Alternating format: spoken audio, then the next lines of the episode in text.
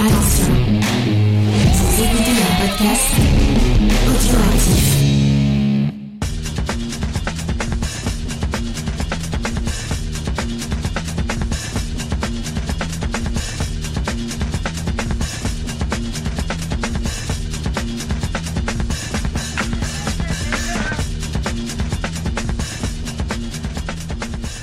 Salut à tous, ici Spike et vous êtes dans le podcast des réfracteurs. Un podcast un peu spécial puisque c'est la fin d'année et qu'on a décidé de dresser un bref bilan de ce qui a fait l'actualité en termes de séries et de cinéma tout au long de cette année. Et pour m'accompagner, je ne suis pas seul, on avait envie de se retrouver avec Oracle. Comment vas-tu Oracle? Salut, bah, ça va bien, merci. Alors comme je l'ai dit, on va passer en revue ce qui a fait l'année en termes de cinéma et de séries.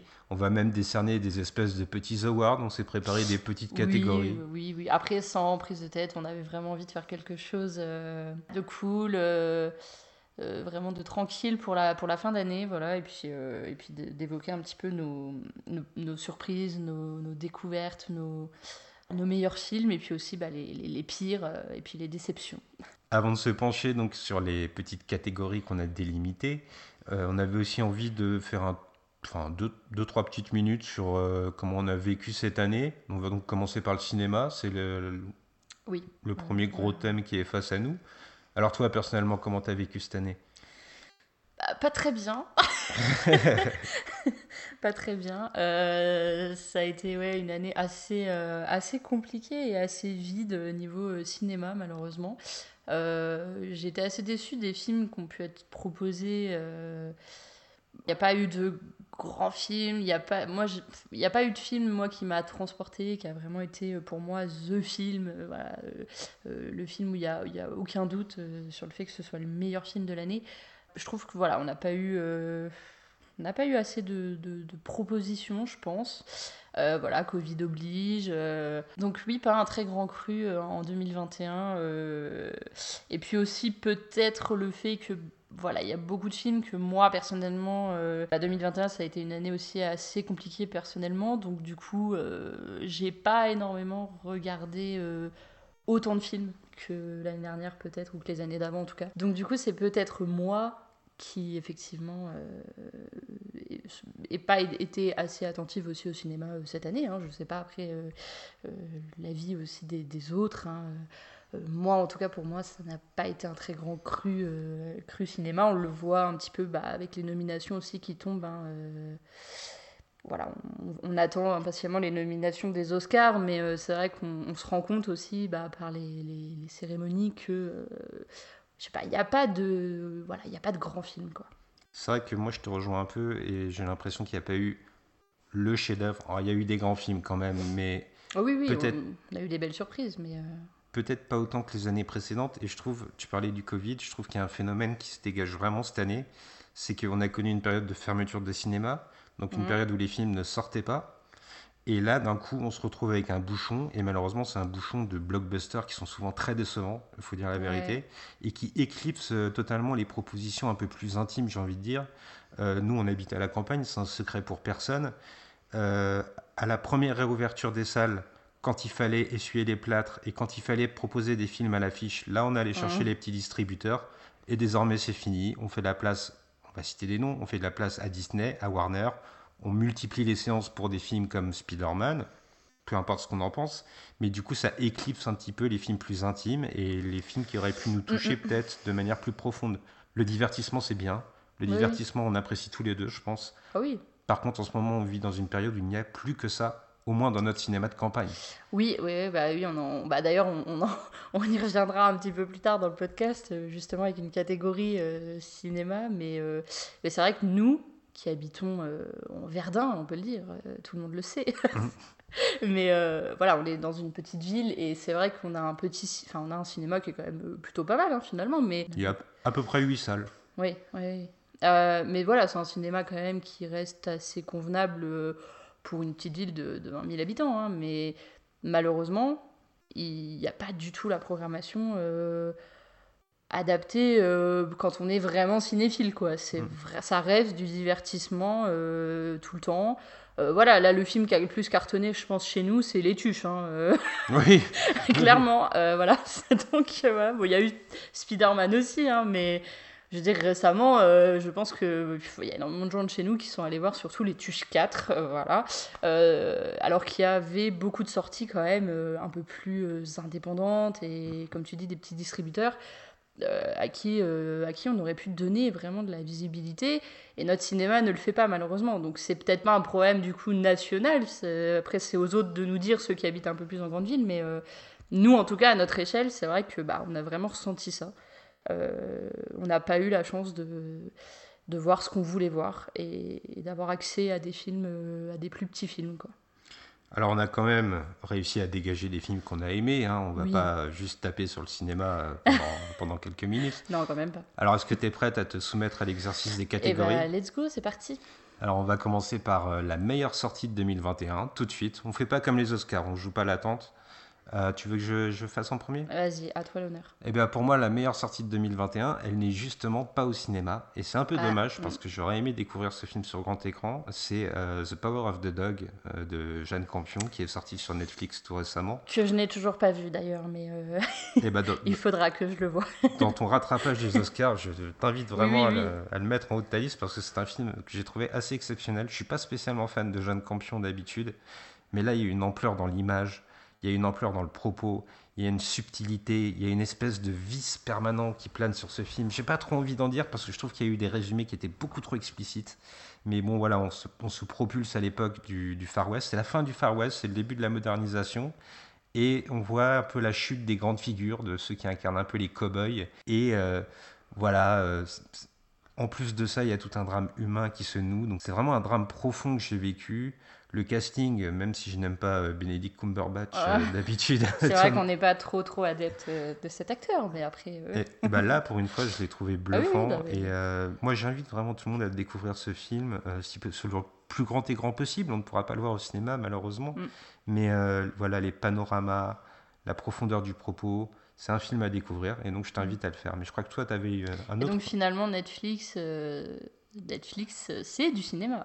Alors là, pour le coup, euh, je pense que le débat n'aura pas lieu autour de ce film. Oui, c'est peut-être le Covid qui malheureusement a, propulsé ce film sur Netflix. N'empêche que là, il y a une vraie proposition de cinéma et personne ne peut le nier, je ah pense. Ah, mais moi je suis tout à fait d'accord avec ça euh, sur les sites de streaming. Après, c'est plus parce que voilà, on sait qu'il y a un débat éternel sur euh, est-ce que Netflix, euh, Amazon Prime, euh, Disney Plus aussi, est-ce que c'est du cinéma ou voilà, enfin, on a un grand débat avec les, sites de streaming et les salles de cinéma, donc on va pas rentrer dans ce débat-là, mais plus pour voilà, là du coup pour le coup ça illustre bien justement que on peut avoir des, bah, des super films et des super propositions. Euh, sur Netflix ou, autre. Hein. Ah oui, complètement. C'est un film qui, qui, transpire le 7e art dans, dans, toutes les strates de sa conception et, et vraiment, je t'invite à le découvrir comme tous nos auditeurs. Et je crois que toi, tu avais euh, un autre coup de cœur. Ouais, ouais, alors moi, c'est un autre coup de cœur. Alors pour le coup, il est sorti euh, en salle, mm. du coup. là, vous avez pu le découvrir sur grand écran, ou bah, si vous ne l'avez pas encore découvert, en tout cas, je vous invite grandement à le faire. moi, c'est The French Dispatch de Wes ah. Anderson, qui est. Euh, alors, je suis très cliente de Wes Anderson, donc euh, forcément. pour moi, c'était, c'était, j'étais un peu la, la, cible parfaite euh, pour ce film. moi, j'adore, enfin voilà, je suis une grande, grande amoureuse du travail de Wes Anderson. Et là, je trouve que ce film, il rend vraiment hommage à tout son travail. Enfin, je veux dire, niveau réalisation, pour moi, il donne tout dans ce film. Euh, le film, il est vraiment incroyable. Euh, il, est, voilà, il est beau, il est bien travaillé.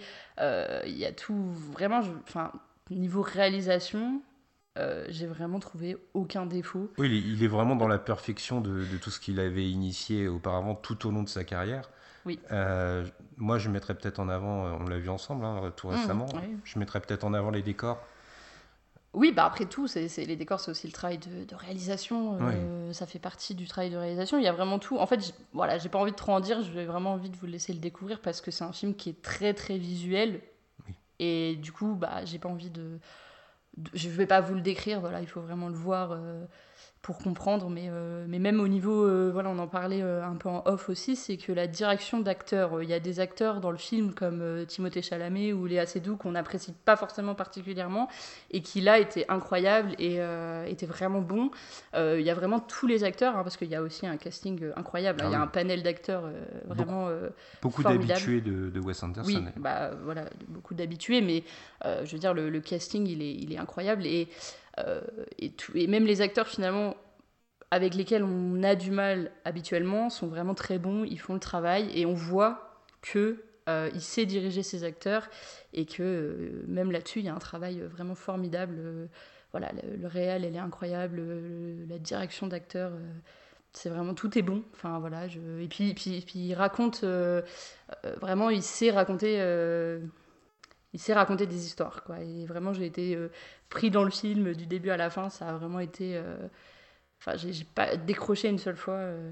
il y en a beaucoup hein, qui ont trouvé ça long et ennuyeux en fait Euh, bah après c'est il faut c'est un style particulier quoi. Mais mais moi vraiment j'ai adoré du début à la fin Euh, mais parce que je suis une cliente euh, à la base du cinéma de Wes Anderson, donc euh, c'est sûr que si on ne connaît pas ou qu'on n'accroche pas forcément euh, avec le cinéaste, déjà c'est compliqué, mais, mais moi franchement j'ai adoré, ouais, ça a vraiment été mon, ma meilleure sortie de 2021, le, le meilleur film pour moi de, de cette année.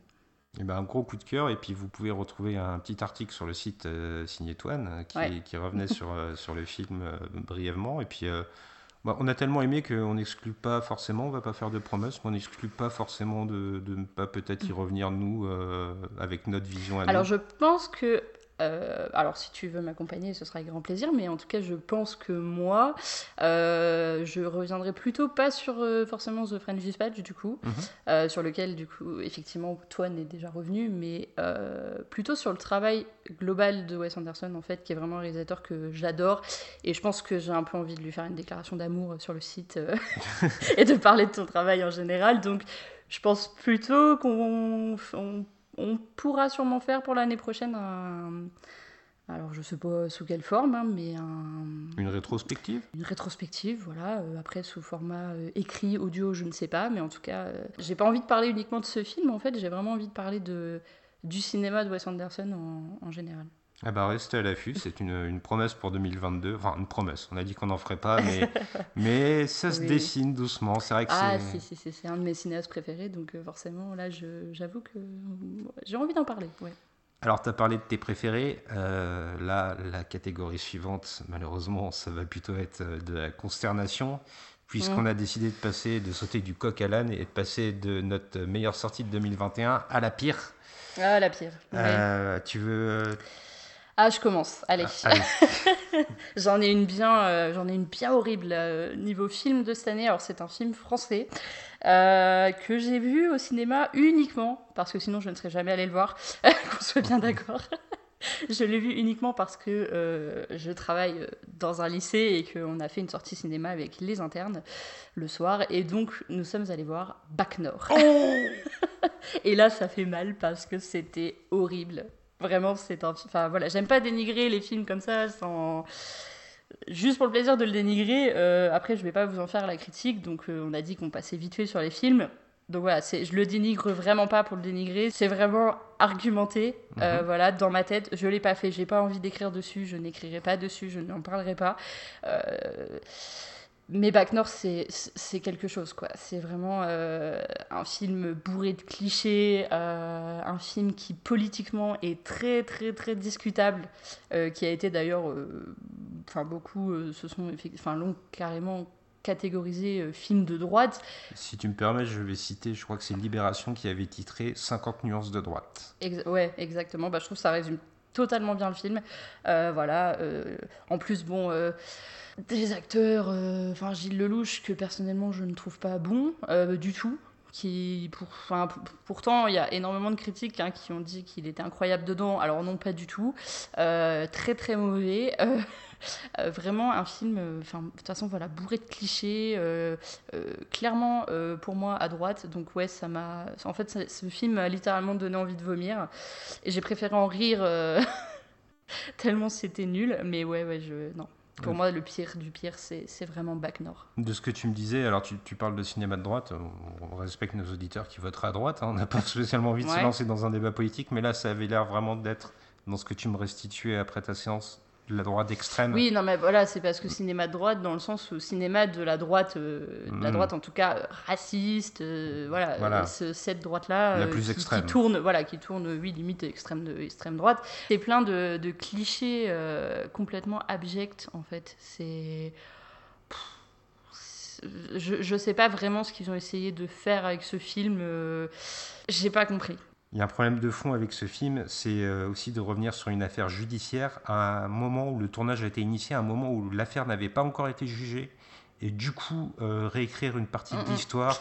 Il y a ça également qui est vraiment. Oui, bah voilà, ça c'est vraiment le côté abject du film, c'est que euh, en plus il ment. C'est-à-dire que clairement, il, il- il ment pour, pour tourner les choses en, en sa faveur et, et- et- et pas du tout en la faveur, en tout cas, des, quartiers. Et voilà, c'est- tout le contraire. Et effectivement, je m'étais renseignée euh, un peu plus sur l'affaire du coup en question. Euh, C'est vrai que bah, le film n'est pas. euh, le film n'est pas fiable. Et et le film pardonne beaucoup de choses qui, qui, qui doivent pas être pardonnées. Et, et moi, j'ai trouvé ça vraiment abject. Voilà. Après, c'est mon avis personnel, mais pour moi, ça a été vraiment le, le pire film de cette année que j'ai pu voir. Je crois que ton, ton avis est partagé par beaucoup. Alors, je vais peut-être aller, moi, euh, toujours dans la catégorie euh, pire sortie de 2021, vers un truc un peu plus léger. Hmm. Enfin, léger. Bah, il est léger, quand même il est euh, ouais. sacrément lourd, il faut le dire. Mais, mais je dois te raconter une histoire. On est mardi soir, je suis tout seul à la maison et j'ai un message de Gré Pigeon qui me dit Allez, ce soir on y va, on regarde Venom 2. Et là, qu'est-ce qui s'est passé? Je ne sais pas. Je- À toutes les étapes de ce putain de film, excusez mon gros mot, il n'y a rien bah, qui va. Il n'y a rien qui va, c'est incroyable. Alors l'écriture, on transforme un film de super-héros qui aurait pu être juste un film de super-héros, on en fait une comédie romantique entre Tom Hardy et Venom. Enfin, il y a quelque chose de très malaisant là-dedans. L'humour, à se jeter par la fenêtre, quoi. Et j'espère pour vous que vous habitez au rez-de-chaussée, du coup, mais mais il y a vraiment une envie de tourner le gaz, quoi. Euh, les effets spéciaux. Alors les effets spéciaux, c'est incroyable. C'est-à-dire que depuis l'époque de la première PlayStation, j'avais jamais vu un truc comme ça. Il y a la moumoute qui a euh, Woody Harrelson. Alors, euh, allez voir des captures d'écran sur Internet. N'allez voir que des captures d'écran et pas le film. On l'a fait pour vous, ne le faites pas. Mais allez voir un peu la moumoute dont on l'affuble, c'est incroyable. Et c'est un film, pour moi, c'est la pire sortie parce que c'est un film qui, de A à Z, prend son spectateur pour un con. C'est-à-dire que on est en train de faire, non pas du cinéma popcorn de divertissement, on est en train de faire du cinéma sous cellophane. C'est-à-dire que tu vas rentrer chez toi, ce film-là, tu vas le mettre au micro-ondes, ça n'aura aucune saveur, ça va à peine te nourrir, et tu garderas un goût de chiotte dans la bouche. Et franchement, je ne sais pas ce qui s'est passé. Et le pire dans tout ça, le pire, c'est que Sony, qui produit le film, essaye de faire des appels du pied à Marvel, et Marvel semble en avoir Mm. rien à foutre. Et c'est un vrai problème. C'est que voilà, Venom, c'est ce que je disais en off à plusieurs de- des personnes qui collaborent avec nous sur le site, c'est que Sony, ça devient le petit frère embêtant de Marvel, qui lui fait des appels du coude et qui tente de s'incruster doucement dans sa galaxie, et ça marche pas. Et on n'a qu'une envie, en fait, c'est d'oublier ce film, mais c'est impossible, ça restera à jamais gravé dans ma mémoire et dans celle de Grey. Donc voilà, excusez-moi, je me suis un peu lâché, je me Ah suis bah, un en tout peu cas, envolé. merci beaucoup pour ce fou rire. voilà, je suis partie en fou rire euh, derrière. Vraiment, c'est. je vois à quel point tu as détesté ce film, c'est incroyable. Alors moi, il faut savoir que je ne l'ai pas vu, je n'ai jamais regardé Venom. Je sens, euh, voilà, j'ai un don hein, pour euh, les, les films de merde, hein, je suis désolée. Il faut dire ce qui est. Et Venom, non, c'est pas. Je crois que non, non, non, je, je m'infligerai pas ça. De toute façon, tu m'as tout, tout de suite dit ne t'inflige pas ça, ne, ne le regarde pas. Voilà, hum, c'est pas la peine. Donc euh, je ne le ferai pas. Mais je comprends, du coup, j'imagine en tout cas, effectivement, euh, le, le genre de film et effectivement, je, je, je ne m'infligerai pas ce- cette souffrance. Alors, je veux quand même dire quelque chose, c'est que on l'a regardé en sachant qu'on allait voir euh, quelque chose d'un peu puant. Et moi, chez moi en tout cas, il y a eu des vrais fous rires. Des fous rires parce que le film est gênant, mais il y a eu des vrais fous rires. Donc, on a un peu l'amour du nanar, donc voilà. Mais je sais que pour Greg, qui lui est encore plus fan de comics que moi, ça a été une souffrance infinie parce que euh, il s'est senti un peu trahi en fait parce qu'il voyait à l'écran. Et il a eu mal, il a eu une vraie douleur en fait. Et ce qui est dommage, du coup, bah, c'est que Venom, bah, on a quand même euh, Tom Hardy. Oui. Et on adore cet acteur. Il signe le scénario. En plus, accompagné. donc, euh, là, il descend un peu dans notre estime. Accompagné, c'est vraiment un palmarès ce film, accompagné de la scénariste de 50 nuances degrés. Ouh, Mm. c'est du lourd, d'accord. Non, mais voilà, c'est vraiment dommage parce qu'on adore Tom Hardy et Oui. le voir finalement bah, incarner un, un personnage euh, de, de Marvel, euh, finalement, ça aurait pu être grave cool et. Enfin, moi, j'aurais été. Enfin, je suis super contente de- de- d'avoir Tom Hardy dans, dans, dans l'univers Marvel, mais c'est vrai que là, pour le coup, bah, c'est c'est raté, quoi. C'est raté et c'est du début à la fin, quoi. Donc, euh, c'est un, peu- c'est un peu dommage. C'est très dommage, surtout que c'est un personnage populaire, Venom, malgré tout.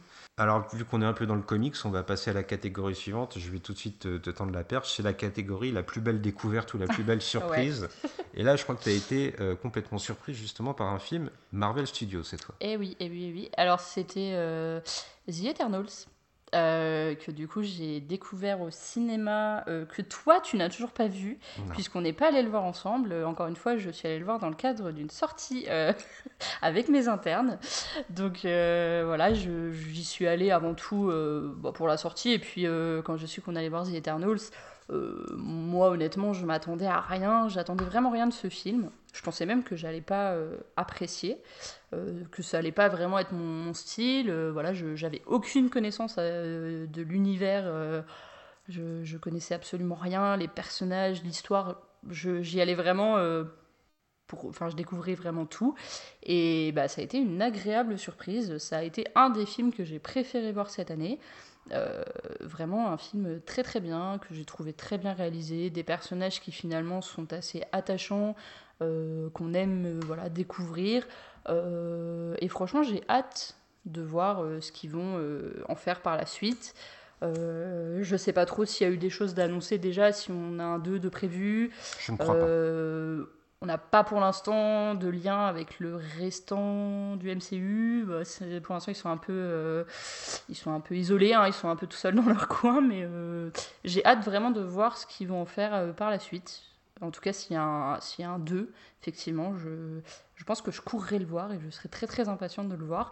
J'ai vraiment beaucoup beaucoup aimé et ça a été euh, du coup bah, pour moi la, la plus belle surprise euh, puisque vraiment j'y allais euh, à reculons limite et au final je suis ressortie, j'étais toute contente de l'avoir vu, j'avais vraiment passé un super moment.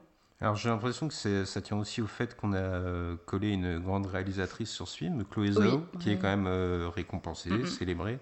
Et euh, donc moi je ne l'ai pas vu comme tu as dit, mais je crois que dans ce que tu me disais après ta séance, ça avait l'air de s'éloigner un petit peu de la grammaire habituelle du MCU. Ouais, ouais, ouais, c'est ça, c'était c'était différent en fait, c'était pas, euh, c'était pas le film Marvel habituel, que voilà, il y avait autre chose et, et je pense que bah, le, voilà, le travail de la, réalis- de la réalisatrice euh, fait, fait beaucoup, oui. euh, je pense qu'elle s'est vraiment éloignée du côté Marvel euh, qu'on connaît. Elle a vraiment fait son truc comme elle en avait envie et ça se ressent en fait. Et dans la réalisation, bah, pour moi, c'était un des films Marvel les mieux réalisés euh, de tous les temps, quoi. Enfin, de tous les films euh, Ah oui. Marvel, au niveau de la réalisation, vraiment, il y avait quelque chose d'intéressant. Et j'ai trouvé que c'était un des mieux réalisés de tous les films Marvel que j'ai pu voir, sachant qu'on les a vus tous. Toi tu les as vus tous. À Moi, part il- Venom. Moi il me manque celui-là. Bah il est, il est plus Sonic Marvel, mais bon, oui, mais bon, on c'est peut pas trop l'univers, en euh, dire. c'est hein, l'univers, mais- euh, voilà, ma- euh, Oui. MCU, quoi. Enfin Marvel, c'est l'univers Euh, Marvel, donc. euh, Complètement maintenant même. hein. oui. Mais je. Pour moi, c'était. Voilà, on a quand même vu tous les films Marvel. On se les était refait d'ailleurs euh, l'année dernière, il me semble, hein, du Oui, on- début on, à est la des, fin. des très bons clients de, Ah oui, oui, du on MCU est envers des- et contre des très tous. grands fans, euh, des très grands fans. Donc euh, là, là, en l'occurrence, je suis allée le voir parce que ça faisait partie de l'univers Marvel. Parce que c'était dans le cadre d'une sortie, j'en ai profité. C'était gratuit, donc euh, c'était encore mieux. voilà, non mais j'y suis allée. euh, je sais pas franchement si je serais allée le voir, sinon euh, je sais pas. Voilà, euh, on y serait peut-être allé ensemble, mais en tout cas euh, là en l'occurrence, voilà, je l'ai vu toute seule et franchement c'était un des mieux pour moi de l'univers Marvel. Ah, Donc une, très très bonne surprise parce que j'en attendais vraiment rien et je connaissais absolument rien de l'histoire, euh, voilà. Donc euh, une grosse découverte, voilà. Ah bah parfait. Bah moi je vais, je vais mettre en avant euh, un film d'animation, un petit film qui est sorti du côté d'Eurozoom, je crois, si je dis pas de bêtises. J'en ai parlé sur le site, vous pouvez retrouver mon article, c'est Ongaku Notre Rock. Un film vraiment très confidentiel qui n'a pas eu le droit à une grosse sortie, mais qui moi m'a complètement séduit. Alors Ongaku c'est quoi? C'est l'histoire de trois branleurs, on va le dire comme ça. trois mecs, trois lycéens qui, qui font pas grand chose de leur vie et qui, sur un coup de tête, décident de monter un groupe de rock alors qu'ils n'ont aucune notion de, de la façon dont on joue un- d'un instrument. Ils se contentent en fait d'émettre du bruit, mais ce bruit, justement, c'est leur rock, même s'il ne ressemble à rien. C'est une espèce de cri du cœur qui leur vient. Et du coup, le film, moi, c'est un film qui m'a donné envie de vivre et envie de créer, en fait. C'est vraiment un film qui dit qu'on peut, on peut n'être rien, on peut n'avoir aucun talent, et grâce à l'art, on peut réussir à s'exprimer. Alors, le design, il est assez particulier. Je sais pas si tu as vu des images, mais c'est- c'est euh, un design vraiment très épuré. Les personnages sont faits avec des traits très très simples. Et là aussi, du coup, ça donne une espèce de pureté au profond. Euh, c'est un film sincère, c'est un film du cœur, et du coup, c'est un film qui nous touche au cœur. Et ça, j'avais trouvé vraiment euh, extrêmement séduisant. Donc voilà, je ne vais pas trop en dire parce que j'en ai déjà dit beaucoup sur le site. Vous pouvez retrouver ma critique. Oui. et- faut pas trop en dire, faut laisser. euh, c'est un peu le, le but aussi hein, de, de cette euh, chronique, de ce podcast, c'est de vraiment de voilà de parler de nos films à nous, de, de notre ressenti plus que d'en faire une critique. Hein, c'est pas le but. Mais, euh, mais après, euh, libre à, chacun de nos auditeurs d'aller découvrir les films euh, par eux-mêmes. Et je rajouterais juste peut-être, tu vois, que c'est un film qui est vraiment sur un humour très particulier. Je sais pas vraiment si je dirais absurde, mais c'est un humour. C'est pas potache. C'est jamais potache. En fait, c'est toujours. Ça prend le contre-pied du spectateur et ça le fait sourire, mais avec une sincérité profonde. Une fois de plus, ça vient du cœur et ça touche au cœur. C'est vraiment ce que je retiens de ce film. Donc moi, je vous conseillerais, ma plus belle surprise en tout cas, ça a été Ongaku, que j'ai découvert complètement sur un coup de tête et qui du coup m'a beaucoup plu. Dont on n'a pas euh, entendu parler. Du coup, c'est un film euh, très indépendant.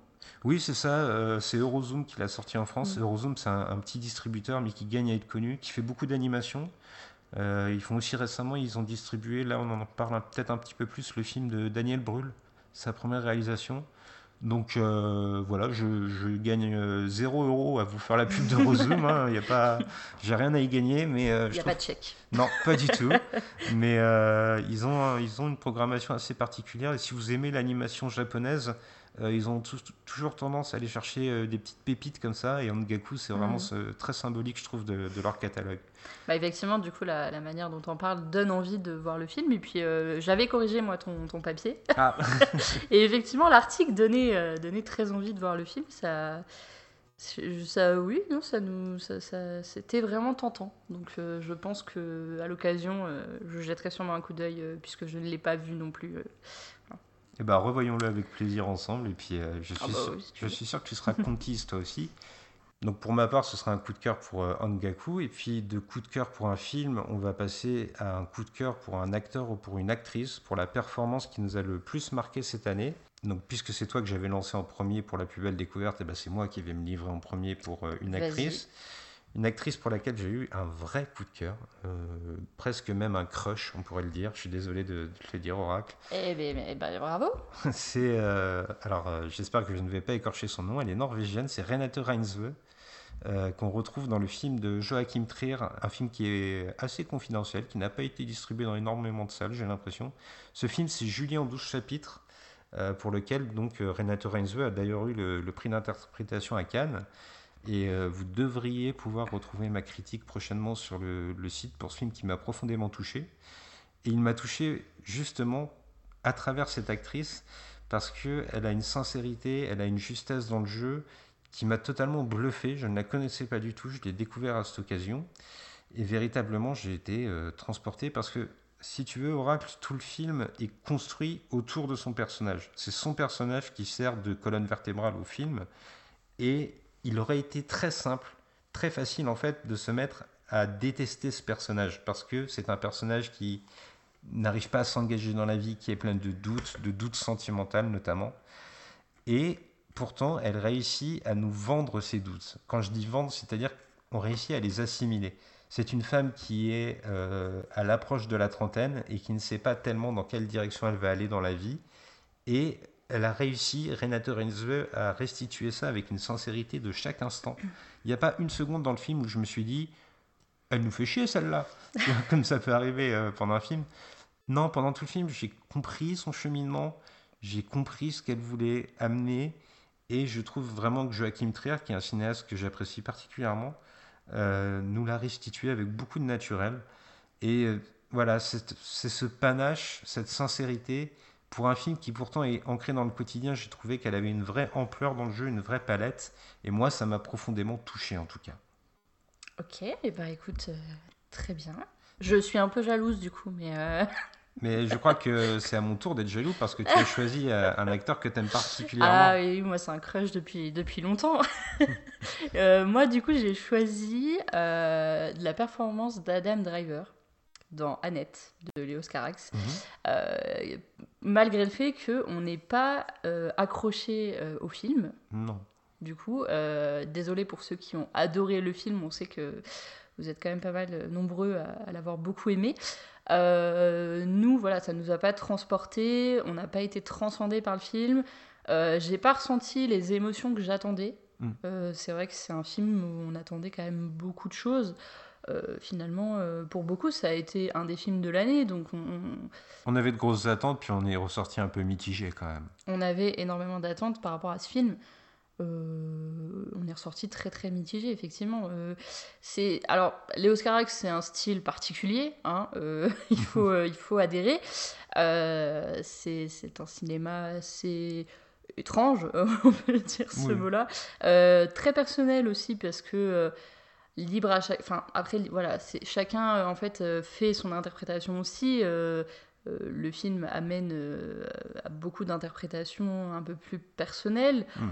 Euh, voilà, c'est la réalisation après était quand même. Alors, c'est très. Alors, je, suis désolée, je vais pas être très poli, mais c'est un peu de la branlette intellectuelle. Je suis désolée.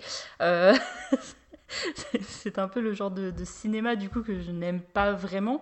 Euh, on a vraiment l'impression que le film il l'a fait avant tout bah, pour lui et pour dire oh, bah regardez, je fais des trucs vraiment. voilà. Bon, c'est pas c'est pas vraiment le cinéma que j'aime moi, euh, qui me transporte le plus. Donc euh, oui, là-dessus, j'ai pas accroché à sa réalisation. Euh, mais il y a quand même des bonnes choses, notamment bah, la photo. elle ah est vraiment incroyable quand même. Là-dessus, on peut pas, on peut pas nier le pari d'un film 100% musical où le moindre dialogue est chanté passe très bien. Alors oui, pour le coup, c'est un film euh, clairement très très très très musical, hein, vraiment, mais quasiment tout le film en fait. Donc euh, si vous n'aimez pas les films musicaux, c'est même pas la peine, ça va vous saouler. Euh, mais ça, on le, enfin voilà, nous c'est pas du tout un problème. Moi, j'adore les comédies hmm. musicales. voilà, donc c'est pas, c'était pas du tout un, problème pour nous, mais ça risque effectivement d'en brider certains si effectivement on n'est pas adepte de ce genre de, film.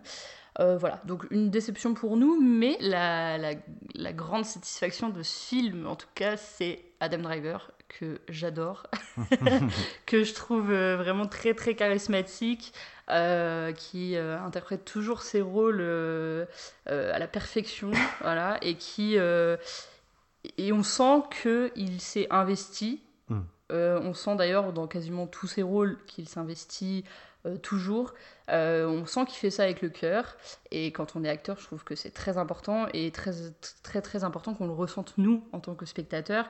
Et quand moi je regarde Adam Driver jouer, à chaque fois, je sens que vraiment ça lui prend à cœur, il prend tout à cœur, voilà, c'est il fait ça vraiment euh, pour le plaisir. On sent qu'il n'a pas fait euh, le film uniquement pour le fric, on sent que quand il interprète hmm. un rôle, c'est pas forcément euh, enfin quand il choisit un rôle, c'est pas c'est pas forcément pour le chèque qu'il y a derrière. On, sent que vraiment il choisit, il choisit bien ses, ses rôles. On l'avait vu nous d'ailleurs dans, dans Marriage Story. Oui on l'avait adoré aussi, il était incroyable, enfin vraiment très très bon. Donc voilà, moi c'est un acteur euh, que j'aime beaucoup, euh, que je trouve toujours euh, formidable et très très charismatique. Voilà, donc.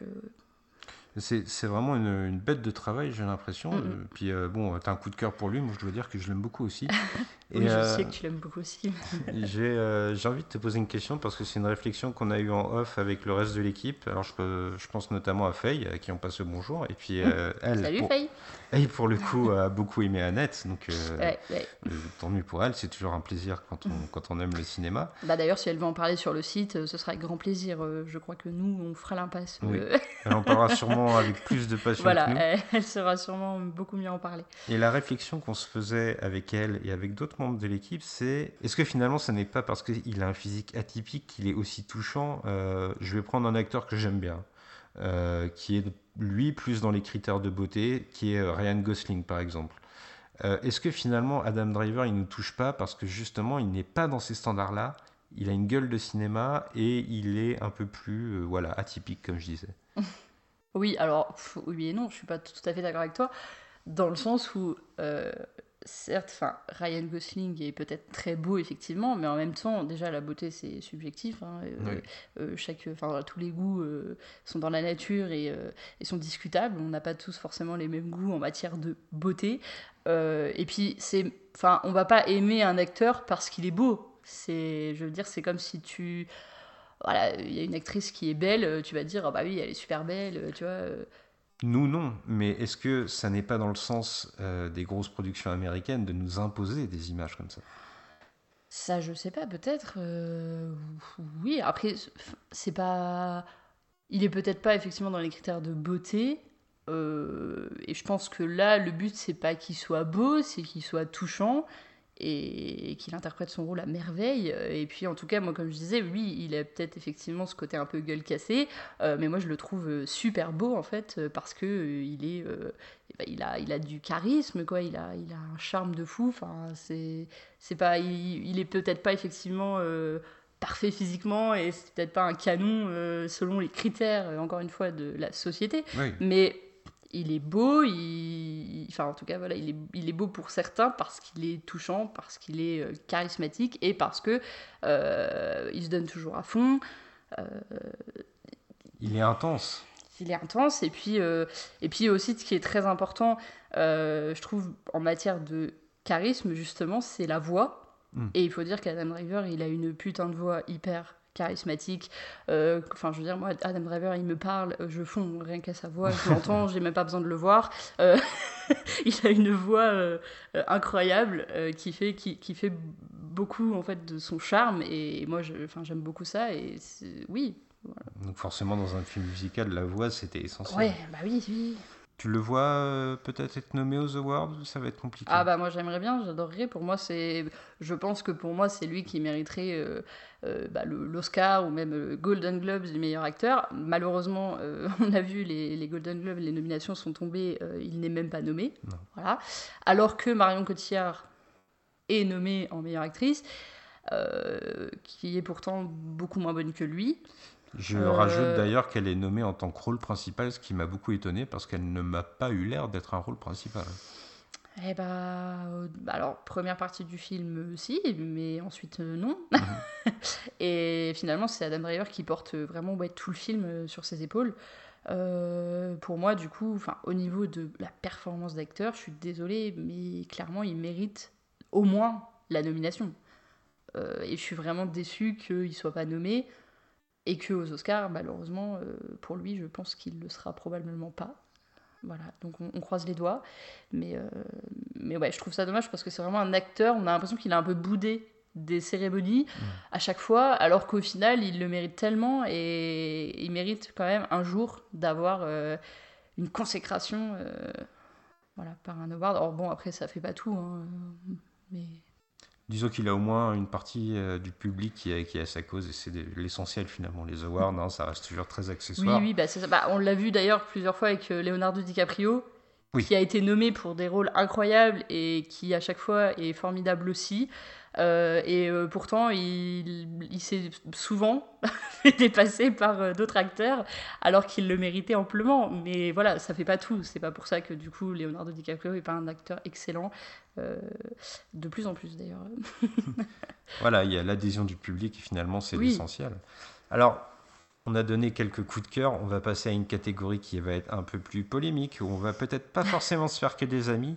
C'est la catégorie qu'on a appelée les films Tout ça pour ça. Ouais. Alors comprenez par là que ce ne sont pas les pires films de l'année, mais ce sont des films autour desquels il y a eu un certain battage médiatique intense et qui, une fois le résultat face à nos yeux, nous ont laissé vraiment plus que perplexes. Et là, je crois que toi, tu avais décidé de justement, alors qu'on parlait des awards, mettre en avant un film qui a été récompensé. Ouais, ouais, ouais, un film, bah, le film qui a eu la Palme d'Or au dernier festival de Cannes, euh, c'est Titane de Julia euh, Ducournau, qui, euh, qui a été euh, une grosse, grosse déception. Euh, non pas que j'en attendais énormément sur ce film-là, j'avoue que je savais un petit peu que, ça, pou- enfin, que déjà c'était très spécial, donc je me suis dit, je sais pas si je vais aimer. Voilà, mais il y a eu tellement, comme tu dis, ouais, de battage médiatique autour que on y est vraiment allé quand même en se disant ah bah on va sûrement voir un film incroyable alors qu'au final euh, pas du tout. J'ai pas adhéré j'ai pas du tout euh, aimé la réalisation les personnages euh, Le propos, le propos voilà le message était j'ai pas bien compris quel était là où elle voulait aller. Et pour moi je pense qu'il y avait de meilleurs films à côté on, on rappelle quand même qu'il a été euh, présélectionné pour être. euh, il avait été présélectionné pour être le, le film français, enfin représenter la France aux, Os- aux Oscars. Enfin. Euh, et ben franchement, je pense qu'on a vu des bien meilleurs films. Oui. Voilà, je. Ouais, on- pour, pour moi, c'est vraiment le film tout ça pour ça. Genre, ah, c'est tout. Voilà, rien de transcendant, rien d'exceptionnel. Grosse déception. Et puis, euh, à part, euh, alors, peut-être euh, effectivement Vincent Lindon, qui, Ouais. était, qui était vraiment très bien dans le film, pour le coup, mais grosse déception, voilà, même au niveau de l'actrice, au niveau des, des personnages, j'ai pas accroché, j'ai pas. J'ai Ah. vraiment pas été transportée et, et j'ai pas bien compris la finalité du film. Voilà, je... alors qu'on précise qu'on avait vraiment aimé Grave, son Ouais, précédent ouais, film.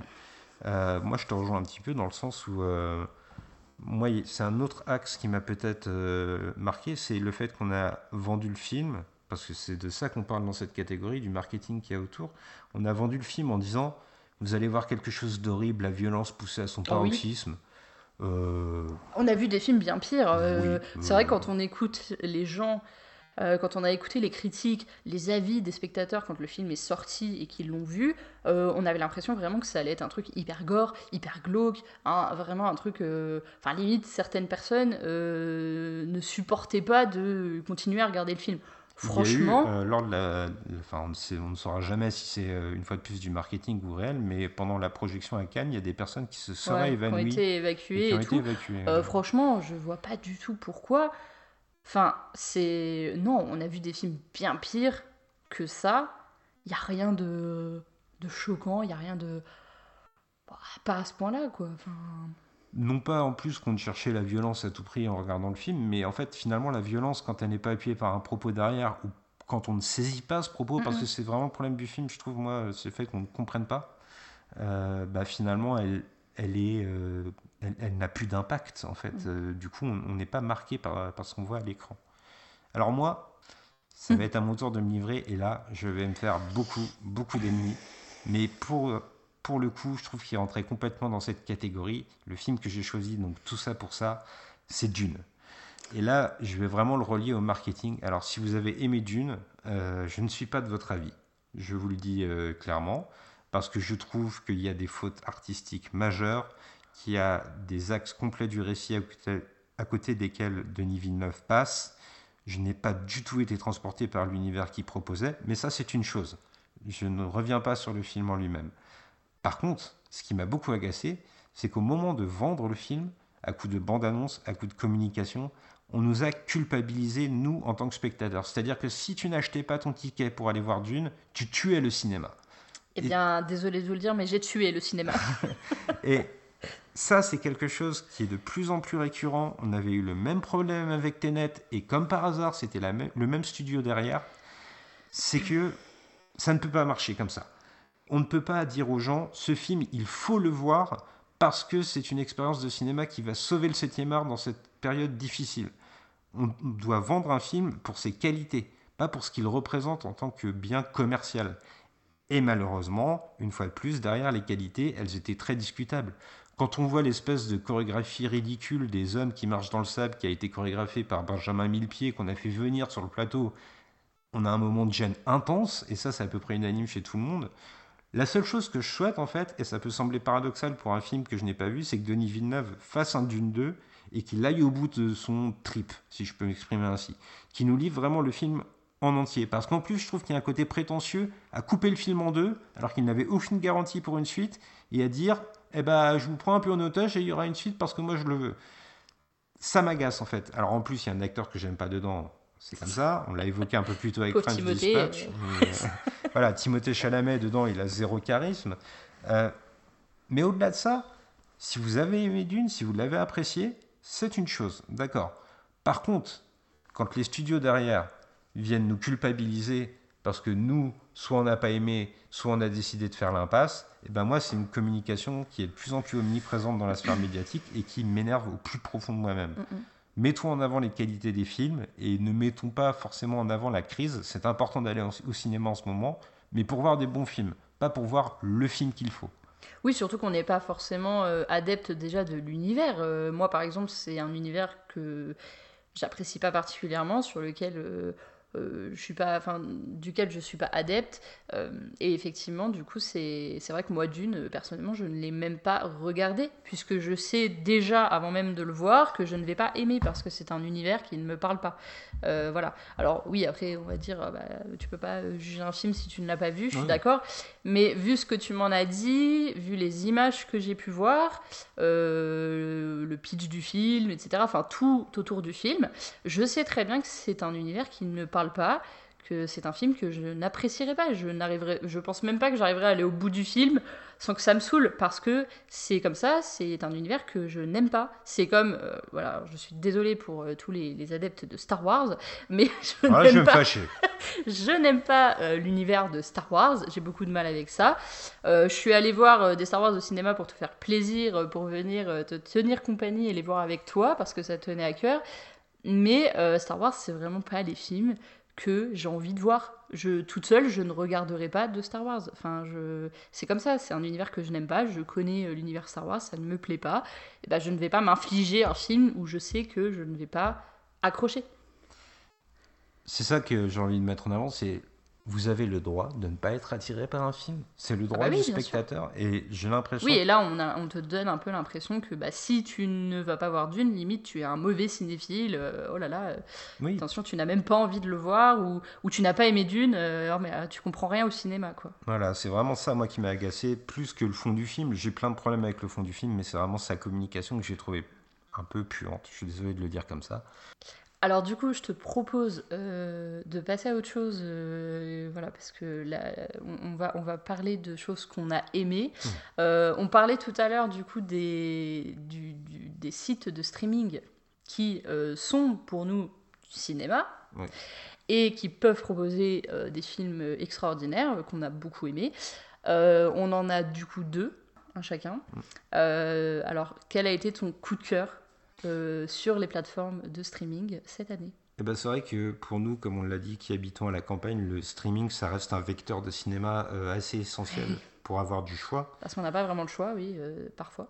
Et moi, j'ai eu envie de mettre en avant le dernier film, donc c'est sorti au mois de décembre, c'est tout récent, le dernier film d'un cinéaste que j'aime beaucoup, qui est Paolo Sorrentino, le, le réalisateur italien, qui nous a offert là, tout récemment, son film La main de Dieu. Alors, euh, je ne vais pas me lancer dans un grand résumé, je vais simplement euh, souligner le fait que c'est un film euh, autobiographique. En fait, on pourrait croire avec le titre qu'il nous parle de Maradona. Maradona est un élément du contexte parce que c'est un footballeur qui a beaucoup influencé Paolo Sorrentino, mais en fait, le film, c'est une autobiographie de Paolo Sorrentino qui se livre complètement à cœur ouvert, à nu, dans tout ce que son adolescence a eu de plus formidable, mais aussi de plus traumatique. Et c'est un film, voilà, je l'ai dit plusieurs fois au cours du podcast déjà, et je vais le redire encore une fois, c'est un film sincère. Et moi, c'est ça que j'ai besoin de voir quand je regarde un long métrage. C'est un film qui a du cœur et qui s'ouvre à nous. Et là, vraiment, Paolo Sorrentino, euh, il n'a plus de secret. Tout ce qui a pu être problématique dans son adolescence, il nous le livre. Et en plus, c'est un cinéaste qui a une esthétique de l'image. Alors on pourrait dire, oui, il se regarde un peu filmé. Tout à l'heure, tu parlais de branlette. Euh, c'est vrai que c'est un peu de la branlette visuelle, on va pas se mentir, par moment. Mais en même temps, ça offre une ampleur à son cinéma, même dans des scènes du quotidien les plus banales. Et véritablement, moi, c'est ça qui m'a touché dans son film. Je ferai juste une recommandation aux gens, c'est que euh, le fait que ce soit un film autobiographique, euh, je vous recommanderais du coup de ne pas forcément aller regarder la page Wikipédia de Paolo Sorrentino qui dévoile les choses sur son enfance et de vous laisser surprendre par le film. Moi, ça a marché. Je suis très client de Paolo Sorrentino, comme toi, tu es client de Wes Anderson. Mais euh, j'ai eu l'impression que voilà, sur ce coup-là, c'est Netflix, puisque c'est Netflix qui l'a sorti. Netflix était du cinéma. Mais je crois que toi, c'est une autre plateforme que tu as voulu mettre en avant. Alors moi oui, c'est un film euh, disponible sur Amazon Prime Video qui est un film français de Mélanie Laurent, qui est une actrice et réalisatrice que j'apprécie beaucoup. Euh, alors euh, elle fait des choses plus ou moins bien, je suis d'accord, mais c'est une une personne assez euh, finalement assez simple, euh, naturelle, et je trouve qu'elle fait les choses avec le cœur à chaque fois également. Euh, on sent que voilà, elle fait les choses parce qu'elle a vraiment envie d'en parler, parce qu'elle a vraiment envie de les faire. c'est toujours très sincère, et du coup moi ça me plaît beaucoup. Je trouve que voilà, on, on est quand même pas mal fâché quand même avec le cinéma français pour euh, appuyer le fait que bah, quand on a du bon cinéma français, euh, ça fait toujours plaisir, quand on a des bonnes actrices, des bonnes réalisatrices, euh, bon, là, je parle euh, au féminin, puisque bon, c'est Mélanie Laurent, donc c'est une femme. Euh, mais voilà, encore plus quand on a des femmes, justement, je trouve ça important de les mettre en avant. voilà, donc moi, j'apprécie beaucoup cette, cette personne. Alors, Le Bal des Folles, c'est un film qui parle d'Eugénie, qui est une jeune femme qui voit et entend les esprits. Euh, et non pas les morts, comme elle le dit, c'est vraiment les esprits, c'est deux choses différentes. Mm. Euh, qui, ça se passe donc au 19e siècle, euh, et donc quand sa famille découvre son secret, ils la font interner à l'hôpital de la Salpêtrière, où du coup elle va rencontrer eh bien d'autres femmes qui se sont fait également interner, et puis une infirmière également, donc interprétée par Mélanie Laurent. Euh, Geneviève, euh, qui du coup euh, va au fur et à mesure un petit peu la prendre sous son aile. Voilà, je vais pas trop en dire, sachant qu'en plus j'ai un article qui va sortir bientôt. Ah, une promesse. J'essaie, oui, oui, bah ça, je, il, est, il, est déjà, il est déjà un petit peu écrit, il faut juste que je le mette en forme, mais oui, ça vient, ça va, ça va sortir. Voilà, donc je vais pas trop trop parler de ce film, plus dire pourquoi j'ai aimé ce film. Eh bien, tout simplement parce que déjà, comme je l'ai dit, c'était euh, c'était très sincère, mm.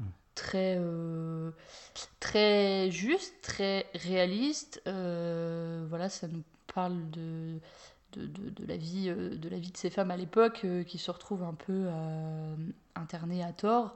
c'est un, un, film qui traite énormément voilà, des femmes, donc c'est un film très féministe. Euh, c'est un film également sur euh, eh bien, la, la, la, maladie, la vie euh, en hôpital psychiatrique, sur les, les, chercheurs également, et notamment un chercheur en particulier, Charcot, qui est donc le directeur de l'hôpital de la salle pétrière à l'époque. Moi, je vais aller dans ton sens parce que c'est vraiment un sujet qui me touche de manière très très personnelle et j'avais besoin que le film soit bien fait pour euh, l'admettre parce que j'aurais c'est vraiment euh, la psychiatrie au cinéma c'est un truc sur lequel je tolère aucune approximation. Et là euh, j'ai vraiment eu l'impression que c'était bien fait justement qu'il y avait cette sincérité qu'on met en avant depuis le début du podcast. Et j'ai très hâte de te lire hein, après c'est pas un film alors c'est un film qui est quand même loin d'être parfait. Oui. il y a voilà il y a quand même beaucoup de défauts. Il y a parfois des moments très maladroits euh, mais voilà, comme je l'ai dit, moi, ça m'a beaucoup touché. Bah, déjà, de par le sujet, qui m'a énormément parlé, euh, de par ce, ces parcours de femmes qu'on nous raconte.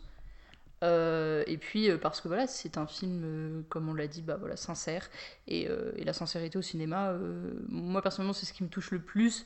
Voilà, plus que justement, je disais tout à l'heure que j'étais pas très euh, science-fiction, etc. Euh, euh, je veux dire, l'imaginaire est très important au cinéma, mais la réalité finalement et la sincérité aussi et le réalisme d'un film, c'est souvent les films qui me touchent le plus.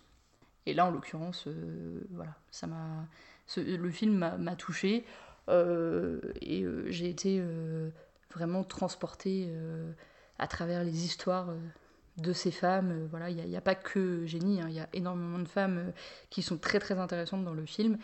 donc voilà, j'y reviendrai plus précisément dans ma, dans ma critique qui arrive prochainement. Eh ben, j'ai très hâte de la lire et je précise aussi, parce que j'ai oublié au moment de parler de la main de Dieu, que vous pouvez lire la critique complète sur le site, donc sur lesrefracteurs.fr bien sûr. Et alors, euh, du streaming à la salle de cinéma, euh, on pourrait croire qu'il n'y a qu'un pas, mais pour nous, il y en a beaucoup, beaucoup, beaucoup, euh, puisque... il y a beaucoup de kilomètres parfois. on a décidé, là c'est un peu personnel, on va le dire, et puis on va pas pouvoir en parler longtemps, parce que ce qu'on a voulu mettre en avant ensuite, ce sont les films qu'on n'a pas pu voir, parce que justement on habite à la campagne et qu'ils étaient eh impossibles à voir Sauf euh, à moins de faire 60 euh, km en voiture à peu près Oui, bah, euh, impossible à voir, pas forcément, puisque en fait, alors moi, bon, bah, je vais balancer mon film, mm. le film que j'aurais, que j'ai hâte de voir, et le film que j'aurais aimé pouvoir voir dans mon cinéma, c'est Madres Paralelas, qui est le dernier film de Pedro Almodovar, qui est un cinéaste un peu au même niveau que Wes Anderson pour moi, ou même que Tim Burton. voilà, j'adore ce, cinéaste, vraiment, je, euh, je, l'aime vraiment beaucoup, euh, justement par le réalisme et la sincérité de ses propos dans mm. ses films. Euh, c'est des films voilà, qui, qui nous parlent, c'est des films auxquels on peut s'identifier, et, et c'est un cinéma qui me touche particulièrement. Je trouve qu'en plus, il a une patte... vraiment bien à lui, voilà, une, une, patte graphique et, et une réalisation vraiment très très sympathique. Donc euh, voilà, j'attends vraiment ce film avec grande grande impatience. Euh, j'avais envie de le voir et effectivement, euh, le problème c'est qu'il est passé chez nous, mais il est passé en VF. voilà, il y a eu peut-être deux séances en VO qui étaient genre l'après-midi quand en plus je travaillais encore, donc forcément c'était impossible de les voir. Et il était hors de question que j'aille voir un Almodovar en VF. Ça, c'est pas possible, il n'y a pas de négociation. Euh, donc, euh, voir Almodovar en VF, non merci. Donc, du coup, euh, si on voulait aller le voir, c'était en VO à 50 km de chez nous. ou, enfin, en tout cas, voilà, il fallait se taper une heure de route. Et donc malheureusement avec nos plannings, eh ben, on n'a pas pu aller le voir, donc je n'ai pas pu, je n'ai toujours pas vu ce film et, et, puis du coup je suis un petit peu, je suis un petit peu colère. Alors oui, c'est un vrai problème quand on habite à la campagne, c'est le fait que ces films, alors ils sont parfois distribués, mais en VF. Euh, mhm. notre petit cinéma de campagne, donc euh, on n'a pas envie de lui taper dessus particulièrement, mais euh, je trouve qu'il n'a pas fait beaucoup d'efforts pour proposer des séances en VO à des horaires qui étaient forcément accessibles, comme tu l'as dit. Et puis, moi j'ai choisi un autre film euh, qui lui n'a tout simplement pas été distribué ici. C'est aussi un cinéaste que moi j'aime beaucoup, c'est euh, Kirill Serebrennikov. Alors moi j'ai été tombé fou amoureux de son Leto. Euh, donc c'était Leto, j'ai écrit un long article dessus, c'était une plongée dans le rock russe underground des années 70-80. Et là, il a sorti récemment un film qui, en plus, a eu de très très bonnes critiques. C'est La fièvre de Petrov, mmh. qui avait l'air. m'intéresse beaucoup aussi d'ailleurs qui avait l'air euh, complètement halluciné en fait. Euh, il a vraiment l'air euh, d'être parti dans un trip bien personnel. alors il faut savoir qu'en plus pour Kirill Serebrennikov c'est compliqué de faire des films parce qu'il est assigné à résidence une bonne partie de l'année. il a des démêlés avec, j'ai pas envie de dire la justice parce qu'on n'est pas en train de parler de justice, mais avec le gouvernement russe qui lui reproche beaucoup sa liberté créative. Et là voilà, j'avais envie de payer mon ticket de cinéma pour le soutenir. Euh, même si euh, évidemment c'est pas 10 euh, euros venus de la France qui vont lui régler ses problèmes, mais j'avais envie de faire un geste pour soutenir son cinéma et je n'ai pas pu. J'en ai été privé, donc voilà, moi non plus je peux pas vous en dire beaucoup plus, je l'ai pas vu et puis je me suis coupé de toute bande-annonce parce que j'ai envie de me garder la surprise totale, je suis un peu maniaque comme ça des fois. donc je vais attendre impatiemment qu'il sorte au format physique, mais ce qu'on a voulu mettre en avant à travers ces deux films, c'est le fait qu'il y a peut-être une réflexion à avoir dans les cinémas de campagne sur mm. euh, qu'est-ce qu'on propose, comment on le propose, et, euh, est-ce qu'on réussit à, être universel et à permettre euh, à tout le monde d'accéder à un maximum de choix? Je comprends la contrainte financière, mais bon, des fois, il faut aussi avoir une contrainte culturelle, je pense. C'est ça. Bah, surtout que nous, euh, enfin là, on a l'exemple de ces deux films, mais c'est vrai qu'on on- on est, euh, on est quand même des grands, grands euh, défenseurs de la VO. C'est pour nous, c'est impensable de voir un film autrement qu'en VO. Et malheureusement, ça a été aussi le cas. On a eu le même problème avec West Side Story, Ouais. qu'on n'a pas pu voir non plus parce que on voulait absolument le voir en VO et que notre cinéma ne le proposait pas non plus en VO. Voilà, donc euh, pour nous, il était impensable de le voir en VF, euh, vraiment, surtout quand c'est un film musical, on sait jamais trop à quoi s'attendre au niveau des chansons. Euh, voilà, c'est très très compliqué. Bah, du coup, on n'a pas pu le voir non plus, donc c'est aussi un film pour le coup en commun qu'on a, qu'on aurait aimé voir si on n'habitait pas en campagne. C'est vrai, et voilà, en fait, ne tapons pas sur les ciné, soulignons juste qu'il y a peut-être un effort à faire, et puis tout le monde sera un peu Mm, mm. plus content. Et puis c'est la mission culturelle du cinéma, Ouais. je trouve aussi. Et du coup, c'est assez dommage parce que je pense que ton film euh, La fièvre de Petrov n'a pas euh, eu euh, autant de visibilité déjà que Leto. Euh, on, a, on avait entendu parler de Leto à l'époque. Euh, là, j'ai l'impression que vraiment, si on n'est pas très cinéphile et qu'on n'a pas déjà un pied finalement dans son cinéma lui, qu'on ne le connaît pas, et ben, il n'y a pas moyen finalement de voir le film. On se dit, enfin, voilà, il faut, il faut savoir en fait connaître déjà, je pense, le cinéaste et savoir qu'il a sorti un nouveau film Mm. pour aller le voir. J'ai l'impression qu'il a vraiment eu zéro pub. euh, voilà. Il en a euh, eu, mais euh, très ciblé en fait, et forcément ciblé sur les cinémas dans lesquels il allait sortir. hein, donc, euh, C'est un film qui est un peu passé euh, vraiment à côté. J'ai l'impression que du coup, il a pas fait. euh, Il a pas, il a pas, je pense, eu le succès. Alors bon, on l'a pas vu, on verra bien. C'est peut-être pas, au final, euh, on sera peut-être déçu, mais euh, il aurait mérité en tout cas plus de visibilité. C'est un film qui n'a pas eu du tout la, la visibilité, je pense, qu'il mérite. euh, voilà. Alors, euh, après ce petit coup de gueule, on va passer à ce que j'appellerais les confessions du cœur, c'est-à-dire euh, nos plaisirs coupables. Et moi, j'ai décidé d'assumer mon côté péteux, on va le dire comme ça, mon goût pour les films, comment dirais-je, prétentieux, les films qui aiment bien euh, poser la caméra, trouver l'angle euh, qui va vous faire réfléchir et remettre votre vie en perspective et mon cul, hein, disons-le clairement. Euh, le film pour moi qui m'a plu, donc c'est un plaisir. Le film qui m'a plu, c'est euh, Malcolm and Mary. Alors, euh, je suis pas le seul à qui ça a plu. hein. Il y a quand même pas mal de, de défenseurs de, de ce film. Mais il faut aussi dire qu'il y a toute une partie du public, y compris du public cinéphile, qui lui a reproché justement ce côté prétentieux, euh, ce noir et blanc très travaillé, cette façon de s'attarder sur le visage des acteurs, de jouer sur le dialogue et en même temps sur le non-dit par moment. Euh, on a beaucoup parlé notamment de la performance des deux acteurs, de John David Washington et Zendaya, en disant que c'était dans l'exagération et que là aussi euh, on les dirigeait de manière à accentuer tous les sentiments. Mais pour moi, en fait, ça a marché. Et, et je ne sais pas pourquoi euh, ce genre de cinéma me parle. Ça doit être mon côté prétentieux. Toi qui vis avec moi, tu le sais peut-être mieux que personne. Mais euh, voilà, Parfois, oui. ce sont des films que je regarde tout seul parce que je sais que toi tu es assez hermétique et je comprends pourquoi.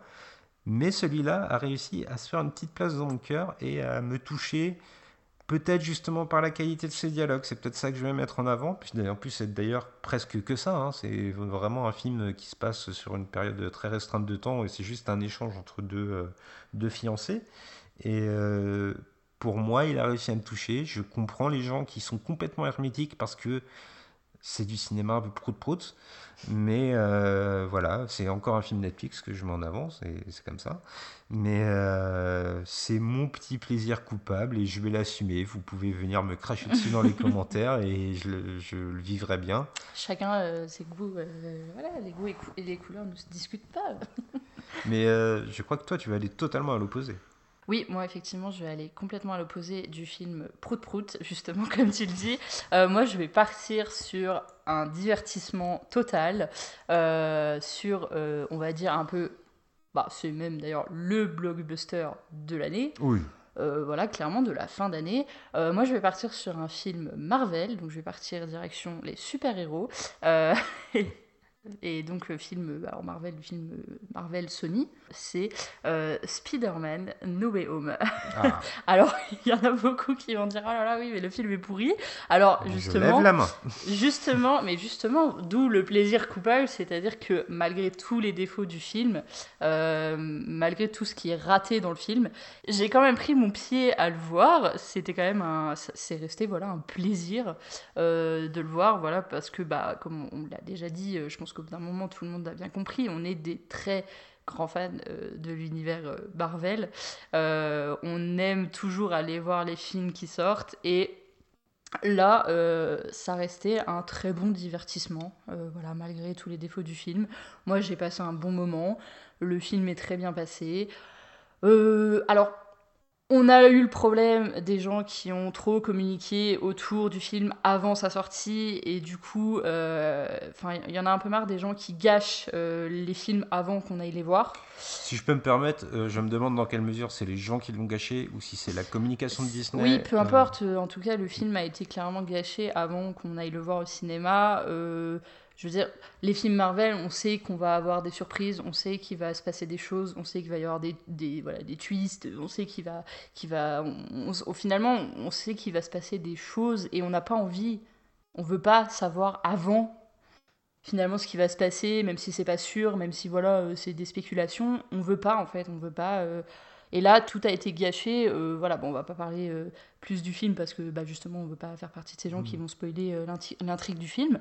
Euh, mais voilà. Et en attendant, il y a quand même un, le film est quand même très divertissant, j'ai trouvé, et euh, j'ai aimé retrouver euh, Spider-Man et retrouver euh, voilà Marvel à l'écran et enfin sur le grand écran même. Et ça a été, ça restera mon plaisir coupable de fin d'année. Voilà, j'ai apprécié le voir malgré euh, les défauts euh, du film.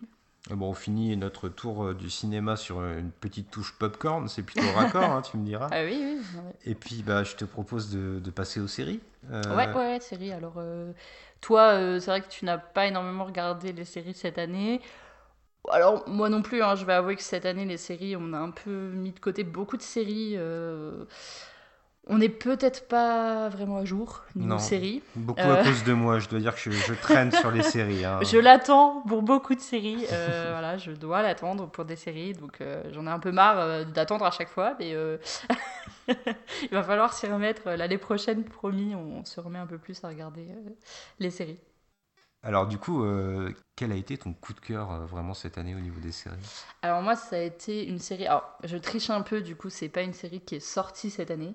Euh, c'est une série qui a déjà deux ans, mais que j'ai découvert cette année, euh, que j'ai clairement bingé. C'est, euh, je l'ai, découvert en fait en début d'année, mais je crois que j'ai pas eu d'autres coups de cœur niveau série cette année, hein, pour dire.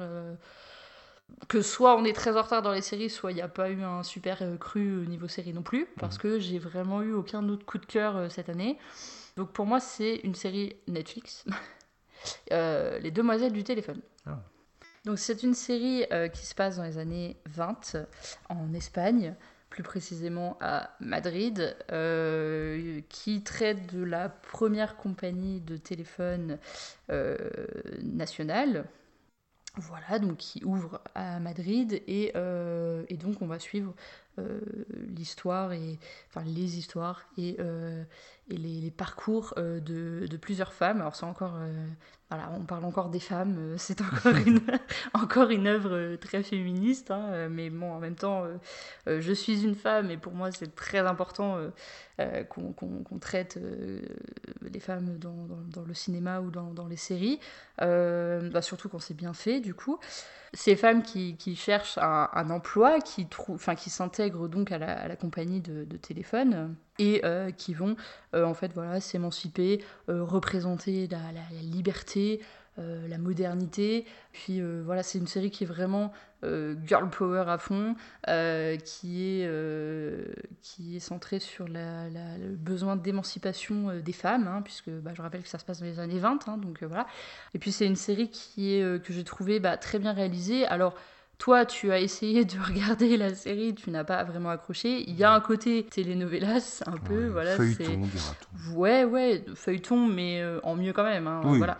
Euh, mais c'est vrai qu'il y a un côté très, feuilleton. Je pense à un peu le côté euh, peut-être série espagnole, je sais pas. Euh, après, moi, c'est vrai que déjà le côté historique, voilà, le côté, bah voilà, les années 20, moi, c'est une période. que j'aime beaucoup, hein, je, je sais pas pourquoi, mais je veux dire au niveau des, des costumes, des décors, euh, voilà, le, c'est, une période euh, que, que j'apprécie beaucoup de, de, de voir à l'écran, donc euh, euh, c'est vrai, au niveau de la musique aussi, hein, que... C'est très ancré dans son époque. D'ailleurs, tu avais plutôt aimé Gatsby, qui était un peu dans, dans la même époque. Ouais, c'est vrai, ouais, ouais, exact. Moi, j'aime beaucoup euh, l'époque, enfin voilà, les années 20, euh, tout ça, ça, ça, me parle, ça me parle beaucoup. Là, il faut quand même avouer que les costumes, les décors sont incroyables. Ils nous immergent vraiment dans l'histoire. Et, et on est vraiment. euh, Enfin, moi, ça m'a, ça m'a transporté. C'est, une série que j'ai vraiment regardée, mais. euh, euh, alors, en tout, je crois qu'il y a 5, 6 saisons, je sais plus exactement d'ailleurs. Euh, il y a 5 ou 6 saisons, mais. euh, euh, je les ai vraiment regardés genre en, en un mois de temps, j'ai j'ai tout regardé, enfin je, je- j'ai vraiment bingé la série pour le coup. Donc malgré le côté effectivement un peu feuilleton, voilà l'espagnol, c'est une série, on est pris dedans, euh, les personnages sont quand même assez attachants, les actrices sont vraiment très très bonnes, Euh, moi je trouve, enfin très très bonnes euh, dans le sens... Bien sûr dans le sens, voilà, très bon jeu, quoi. Pas... Même si elles sont tout à fait très charmantes et, et que c'est vrai que l'actrice principale d'ailleurs est, est vraiment une très très belle femme. Voilà, elles sont vraiment. On est pris dans, le, dans la série, on est pris dans l'époque en fait. On a l'impression de voyager avec elles euh, à travers le temps. Et euh, voilà, il y a un côté politique, euh, tout- toutes ces choses-là. Vraiment, je trouve que l'époque, la politique. espagnole était vraiment bien, bien traitée. Les femmes voilà, sont très très bien représentées. Et, et le, message est, le message est beau, donc voilà, j'ai beaucoup, j'ai beaucoup aimé cette série. Et euh, je vous la conseille euh, si, euh, en tout cas, c'est une époque qui vous parle, puisque effectivement, si on n'est pas trop adepte, bon, des années 20 euh, et de la politique espagnole, moi, je suis très, j'aime beaucoup la culture hispanique. Donc déjà, forcément, ça aide. moi, les films espagnols, les séries espagnoles, je les regarde avec grand plaisir parce que c'est un, c'est un pays que j'aime beaucoup culturellement parlant. C'est une langue que j'aime beaucoup aussi. Donc voilà, c'est vraiment, en tout cas, si, ça peut vous parler, euh, je vous la conseille. euh. Eh ben, écoute, tu parles de femmes, et moi aussi je vais parler d'une série qui met en scène euh, une femme en particulier. C'est le personnage principal de cette série. Alors je vais passer un petit clin d'œil à notre ami XP parce que c'est lui qui me l'a conseillé fortement. C'est Mar of avec Kate Winslet dans le rôle principal.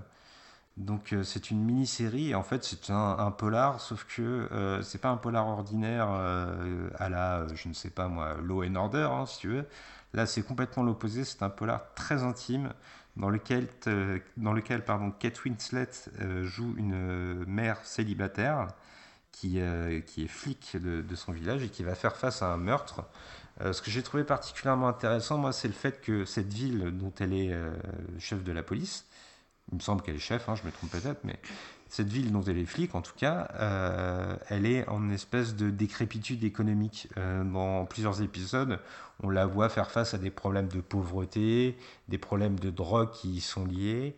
Et finalement, euh, le gros de l'intrigue restera toujours cette affaire de meurtre auquel elle doit faire face, mais il y a son quotidien qui pèse en permanence sur elle. Et ça rend vraiment la série assez captivante parce que, là encore, décidément, elle est euh, sincère et elle est très intime. Finalement, Mar of Easton, donc le titre, Mar, c'est le nom de, ce personnage, donc c'est peut-être mère avec l'accent, j'en sais rien. Mais, euh, mais justement, c'est elle qui est mise en avant. Ça n'est pas tellement le cheminement de l'enquête qui a compté pour moi et qui m'a fait apprécier euh, la série, même s'il est très abouti, mais c'est surtout donc la trajectoire de ce personnage principal qui, moi, m'a conquis. Et en plus, j'aime beaucoup Kate Winslet, donc ça a beaucoup joué. Alors, on a eu nos coups de cœur euh, séries, mais on a aussi eu quand même nos déceptions. euh, Ah. en matière de séries. Euh, alors du coup, euh, je te laisse annoncer la, la tienne. Quelle a été ta, ta grosse déception de l'année en matière de séries? Alors, je l'ai mis dans les déceptions parce que, comme dirait Dewey, j'en attendais rien, j'ai quand même été déçu. J'adore cette citation. Et en fait, quand je disais j'en attendais rien, c'est même, j'avais la trouille, en fait. Et cette série, c'est Cowboy Bebop. Alors, toi, tu le sais, euh, j'ai un amour profond pour la série d'animation originale qui est un classique pour moi. Euh, J'en ai parlé euh, chez nos amis James et Faye pour un, geek en série que, que menait Faye de main de maître. Et voilà, on s'est retrouvé à, face à une adaptation live de, de la série animée et tout part en couille. Il n'y a rien qui va. Euh, le graphisme essaye euh, d'émuler ce que faisait euh, la série animée et du coup ça a un côté plastique dégueulasse. Euh, contrairement à la série animée, le fil rouge est martelé à chaque épisode et ça ne laisse aucun plaisir de découverte. En fait, c'est vraiment dans le giron de ces séries Netflix qui vont te mener par la, main, ne jamais te lâcher et te prendre, une fois de plus, je l'ai déjà dit en début de podcast, mais pour un con, et, essayer de te prémâcher tout le travail pour que toi, spectateur un peu idiot, tu comprennes bien ce qu'on a voulu te dire. Alors en plus, c'est mal joué. La musique, on a essayé de la mettre en avant, mais c'est juste des reprises de la musique de la série animée, donc c'est fantastique, sauf que sur ces images-là, ça semble dégueulasse. Je pensais pas qu'on pouvait désacraliser comme ça la musique de Cowboy Bebop, mais c'est fait. Et puis, j'ai pas envie d'en dire plus parce que je vais finir par être une petite boule de haine infâme sinon, mais j'ai au moins la satisfaction, la grande satisfaction d'avoir vu cette série euh, annulée en deux semaines, Euh, ce qui prouve bien que. euh, Preuve que c'est de la merde. voilà, ben, t'as lâché le mot et je crois que c'est ouais, voilà, ça a vraiment été de la merde. Et je l'ai mis dans les déceptions parce que tu le sais, comme Baby Bob, c'est sacré pour Mmh, moi. bah oui, oui, On n'a pas le droit d'y toucher. Enfin, non, c'est pas ce que je veux dire. On a le droit d'y toucher si on le fait bien et si on le fait correctement avec amour en comprenant de quoi on parle. Et là, la série ne comprend absolument pas ce qui faisait la substance de la série animée. Donc, ça a été une grosse déception. Et voilà, j'espère qu'elle sera vite oubliée, que les gens se rappelleront de la série animée et oublieront cet échec lamentable de Netflix. Et puis pour toi, je crois que c'est une série dont on avait parlé dans le premier podcast que tu avais partagé Ah ouais, avec moi. c'était notre premier podcast ensemble. Euh, alors, bon, on va dire que je parle beaucoup de Marvel, euh, mais en même temps, c'est une série, enfin, c'est une déception qu'on a en commun, Oui, du coup. Euh, donc, on va pas se rétendre dessus parce qu'on en a effectivement fait un podcast et qu'on a déjà expliqué pourquoi on n'avait pas forcément adhéré et qu'on avait été déçus. Euh, mais c'est du coup bah, une série Disney, une série Marvel, c'est Loki. Ouais. Qui était. euh, alors, je dirais pas que c'est la série que j'attendais le plus cette année, mais en tout cas, c'est une déception parce que, euh, comme on l'avait déjà dit, euh, voilà, je dis on parce que je sais que tu partages mon avis, mais absolument. comme on l'avait déjà évoqué, on, est, on aime beaucoup ce personnage, on aime beaucoup le personnage de Loki. On avait envie de voir une série finalement où on allait le découvrir un peu plus, ou qui, voilà, une série centrée sur lui. Euh, on s'est dit, voilà, ça, ça peut être vraiment sympa, ça va être bien. On nous avait un peu vendu la série aussi, justement, en problème de com. euh, on Hmm. nous a un peu vendu une série incroyable, euh, où du coup ça allait limite changer, enfin ça allait renverser l'univers Marvel par la suite. on nous, voilà, on nous a vendu des, des, des twists, oh là là, attention, ça va déménager. Au final, bon, pas du tout. Non. Euh, Il n'y a rien de, de très très. euh, de, de très gros et de très incroyable. Euh, une réalisation euh, qui laisse à désirer. Oh, complètement. Euh, pff, des personnages qui laissent à désirer. Donc moi j'étais très très déçue parce que j'étais très contente de retrouver, enfin que Loki il ait sa série en fait. J'étais très contente de retrouver Tom Hiddleston que j'adore aussi. Décidément. ah bah ouais, c'est d'où la déception aussi. Euh, j'étais très contente de le retrouver euh, dans le personnage de Loki. J'avais vraiment hâte de voir ce qu'ils allaient en faire et pff, ouais non c'était pas. On l'a franchement regardé pour la regarder, on l'a fini pour la finir, mais c'était pas un plaisir comme on, on s'y attendait, comme on espérait. Donc on va pas, euh, on va pas, on va pas se rétendre dessus. Si vous voulez en savoir plus, bah il y a le podcast euh, sur le site des réfracteurs. euh, voilà, le tout premier podcast qu'on avait fait ensemble. Mais ouais, grosse déception pour euh, la série Loki. Oui, effectivement, ouais, je te rejoins. Puis moi, j'avais vraiment l'impression d'une série un peu. je vais pas non plus aller trop loin parce que. C'est pas ça que j'allais dire, mais j'aurais dit, tu vois, une série hystérique dans le sens où elle part dans tous les sens et elle ne se focalise sur rien. Ouais, Et au final, ouais, du coup, euh, oui, on a oui. une histoire sans profondeur, alors que comme tu disais, ça devait être euh, le bouleversement de l'univers Ouais, Marvel. Oui, Et on puis- nous avait annoncé vraiment, euh, voilà, voilà, là, ça va impacter euh, vraiment l'univers.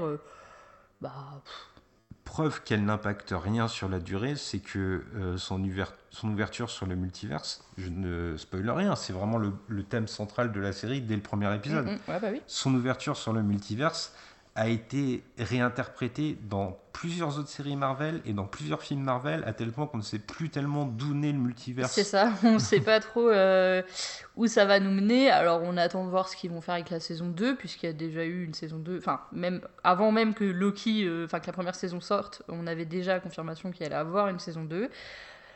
On attend de voir ce qu'ils font avec, mais euh, ouais, grosse déception euh, parce que c'est un personnage qu'on aime beaucoup dans l'univers Marvel et on avait un peu hâte euh, de voir ce que ça allait donner, euh, sachant qu'on avait quand même apprécié les premières séries euh, Marvel. euh. Et d'ailleurs, euh, ça aurait pu limite être une série qu'on aurait pu mettre dans la prochaine catégorie qui est comme pour le film la série tout ça pour ça puisque finalement on en attendait tellement et, et on nous a tellement vendu la, ça a survendu la série qu'on aurait pu se dire tout ça pour ça. Hum, Finalement voilà, ça a été la déception, mais euh, du coup la série tout ça pour ça, on a la même, Oui, Euh, on est d'accord. à 100%. Voilà, je te laisse euh, l'annoncer. Et ben, c'est moi qui vais ouvrir le bal. Donc cette série, c'est Squid Game. Ah ouais. Voilà. Alors, non pas qu'on a détesté ce qu'on a vu. Euh, non, ça n'est pas là. tellement le problème, même si je trouve que là, euh, ce qui m'avait gêné avec les, les demoiselles du téléphone, excuse-moi, c'est ce côté feuilletonnant euh, qui là pour le coup est très ancré dans les dramas coréens, un peu trop présent à mon goût. oui, sur- mais après, c'est un peu le style aussi. euh, C'est un peu le style coréen, quoi. Ça, pour le coup, on peut pas. Bon, Oui. C'est un peu leur style en matière de cinéma, de série, où on a l'impression justement que tout est exagéré. Mais c'est bon. c'est leur grammaire, disons. C'est ça, voilà. Mais euh, moi, je mettrai en avant euh, deux choses qui m'ont particulièrement agacé, puis après, je te laisserai la parole vu qu'on a la même série. Euh, la première, c'est j'ai vu Battle Royale, merci. Voilà, c'est vraiment ce que j'ai envie de dire, c'est que ce n'est pas tellement le concept. Le concept de Battle Royale, je ne suis même pas sûr, non, je ne crois même pas d'ailleurs que Battle Royale l'a inventé, il l'a juste popularisé, j'en suis sûr d'ailleurs même. Mais en fait, c'est au-delà du concept des élans de réalisation qui étaient propres à Battle Royale. Je pense par exemple à la musique classique qu'on leur, passe dans les haut-parleurs. C'est un truc qui était dans Battle Royale. euh, et ça n'est qu'un élément parmi des centaines, enfin des centaines, j'exagère, des dizaines qui sont repris du film de Fukasaku. Et en plus, le film de Fukasaku est beaucoup plus pertinent politiquement, selon moi, même si, pour ce coup, euh, Squid Game ne manque pas de fond euh, sur, le, sur la société. Oui, et du coup, oui, pour enfin, euh, voilà, il y a un côté très battle royale effectivement comme tu le dis, mais c'est justement ça, c'est que oui, bon, euh, l'œuvre de base, on l'a vu, ça reste la meilleure. Enfin, c'est- un peu inutile de copier, voilà. Surtout qu'on a eu déjà un sous battle royale qui était Hunger Games. Ouais. Et donc, on a déjà finalement eu cette copie de Battle Royale, et là, on te le ressort en série. T'as envie de dire, on a vu Battle Royale, on a vu Hunger Games, euh, merci, mais vous refaites la même chose. Au bout d'un moment, euh, cré- enfin, soyez un peu plus créatifs, euh, un peu plus originaux dans vos propositions, parce que là, pff, bon, voilà. Alors oui, il y a peut-être, effectivement, a- c'est un hommage, tout ce que tu veux, mais, mais en fait, c'est du vu et revu. euh, Il y a rien d'original, en fait, euh, dans la série. Et en plus, euh, c'est très téléphoné. En plus, oui, puis c'est un truc qui est dans l'air du temps parce que les modes Battle Royale en jeu vidéo, maintenant, t'en as pour chaque jeu Ah oui, vidéo oui, qui non, mais sort. voilà. hein, oui, c'est- ça. On on veut quelque chose d'original. Enfin, arrêtez de nous sortir des copies à chaque fois, euh, des choses qu'on a déjà vues et revues et revues. Mais moi, personnellement, il y a une deuxième chose qui m'a profondément gêné, et j'insiste sur le mot gêné, parce que c'est vraiment symptomatique, je trouve, de certaines séries Netflix, et je te laisserai rebondir là-dessus, c'est le fait que Squid Game, il manque pas de fond. Il critique une espèce euh, d'hypercapitalisation de la société, il met en accusation la société de consommation, clairement. Le problème, c'est que quand tu te retrouves face à une série comme ça, et que à côté, on te markete le truc à toutes les sauces, en te vendant des uniformes, des déguisements, Mm, en te, en te vendant même les gâteaux qui, euh, qui, Ah le- oui. Oh là qui là. sont mis en scène dans la série. Enfin, qui sont en plus apparemment dégueulasses. Je veux dire, concrètement, il n'y a rien du tout. Non, mais voilà, le truc, c'est du sucre et c'est tout. Enfin, je veux dire, euh, c'est en plus, c'est dégueulasse. Donc, euh, il y, a, il y a quelque chose de profondément contraire à critiquer la commercialisation à tout va et dans le même temps avoir Netflix se vautrer là-dedans. Et je crois Ouais, que toi, tu avais ouais. d'autres exemples sur ce- cette même veine. bah, en fait, oui, c'est ça. C'est qu'il y a eu vraiment le, le matraquage médiatique autour de Squid Game a été le même que autour de la Casa des Papel.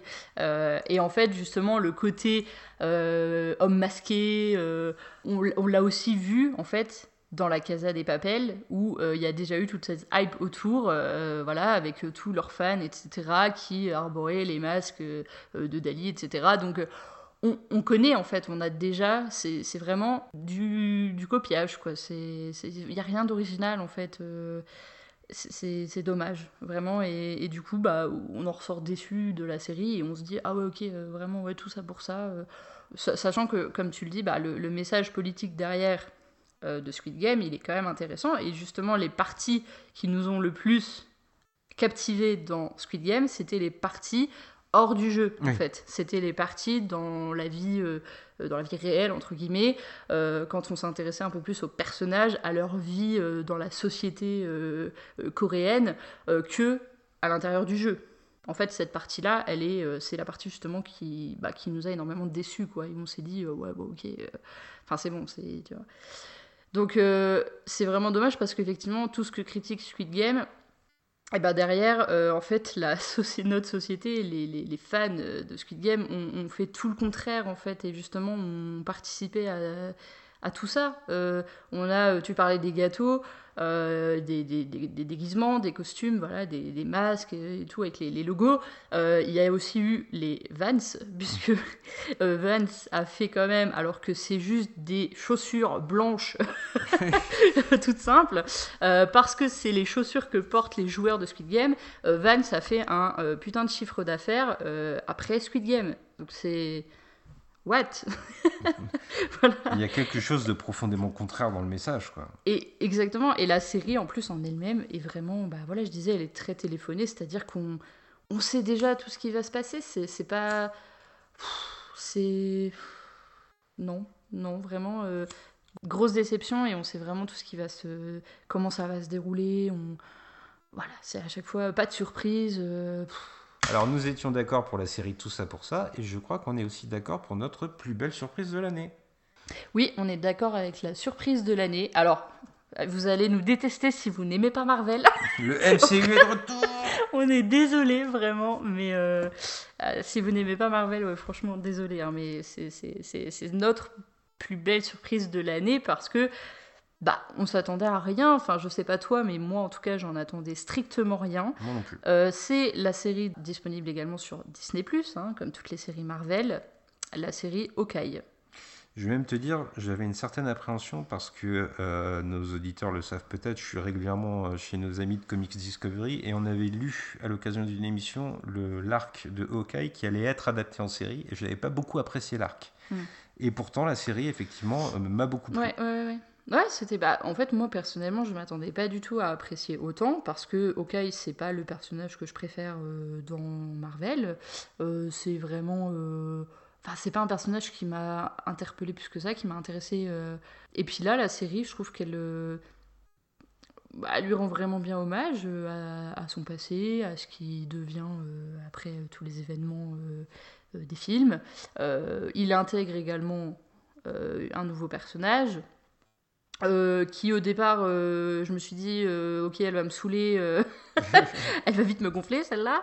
Et puis au final, je trouve qu'elle est incroyablement bien. Elle est vraiment, enfin, j'ai limite hâte de la revoir. Enfin, je sais pas si on la reverra, mais en Oh, tout cas, doute. voilà, j'ai hâte de la revoir. Il y a un personnage également qui revient, qui est aussi très très intéressant. Euh, voilà, on va pas trop en dire euh, parce qu'on va pas spoiler euh, toute la série non plus pour ceux qui l'ont pas vue.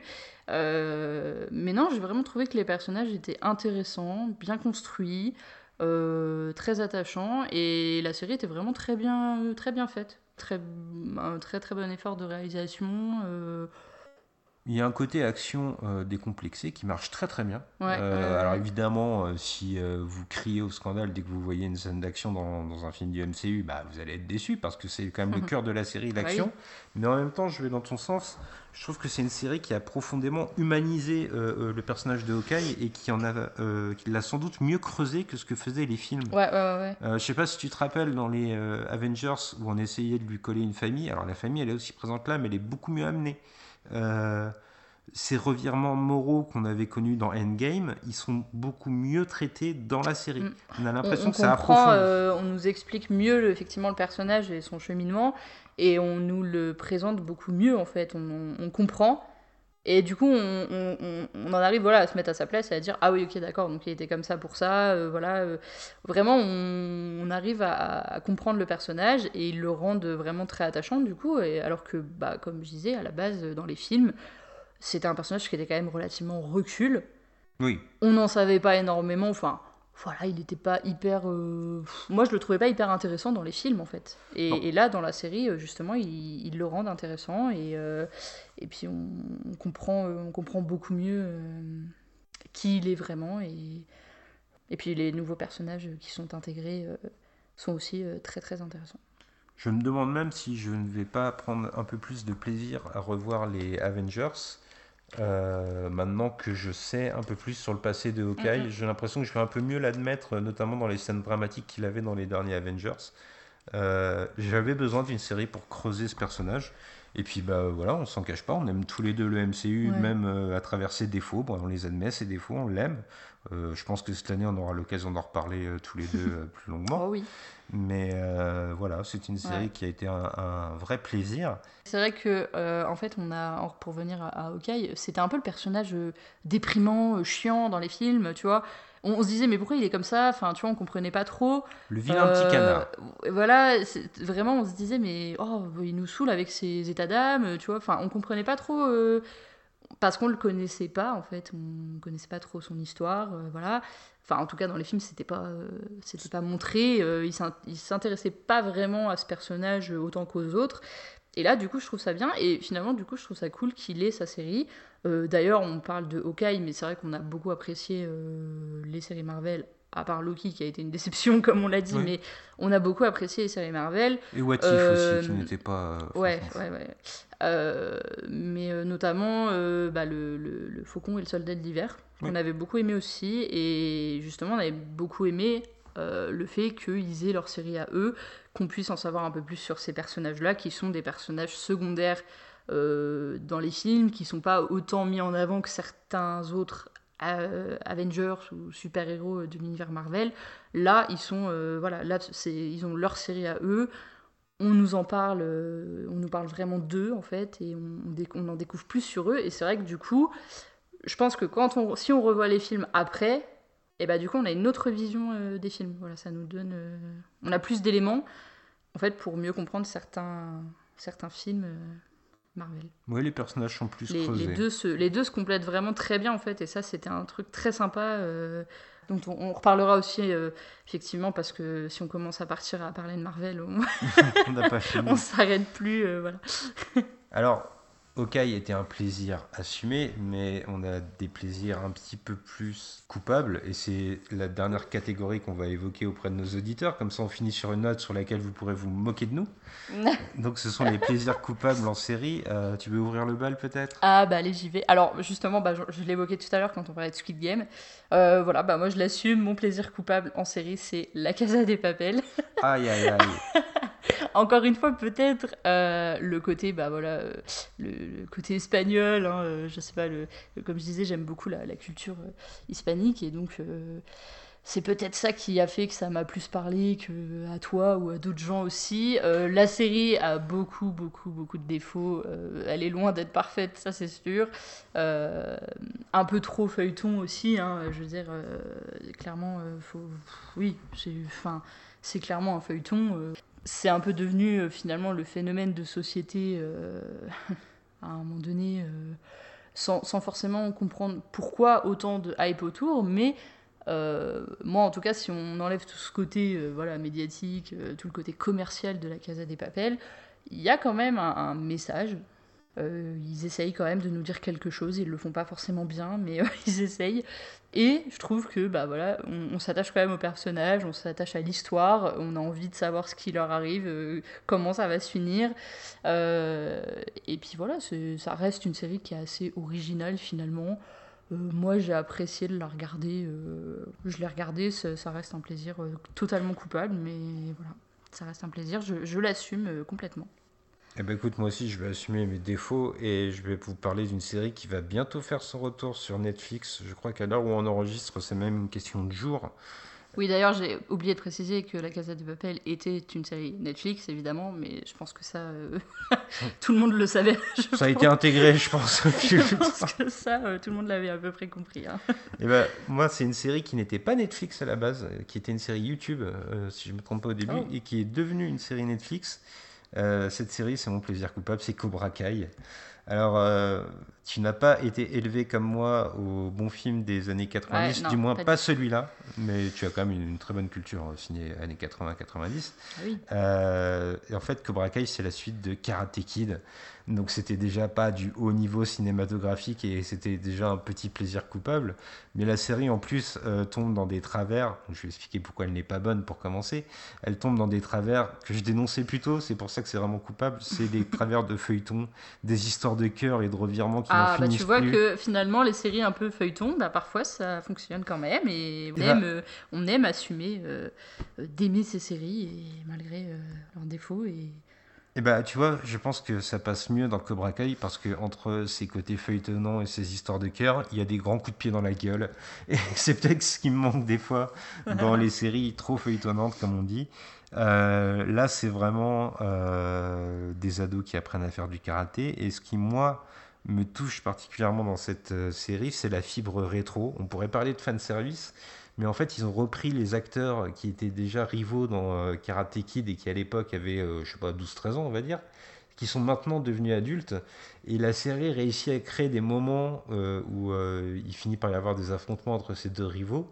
Et ces affrontements-là, ils ont quelque chose d'épique pour le gamin qui a été élevé devant les VHS. Alors c'est vraiment un truc hyper personnel. Et j'ai conscience de tout ce qui va mal dans cette série.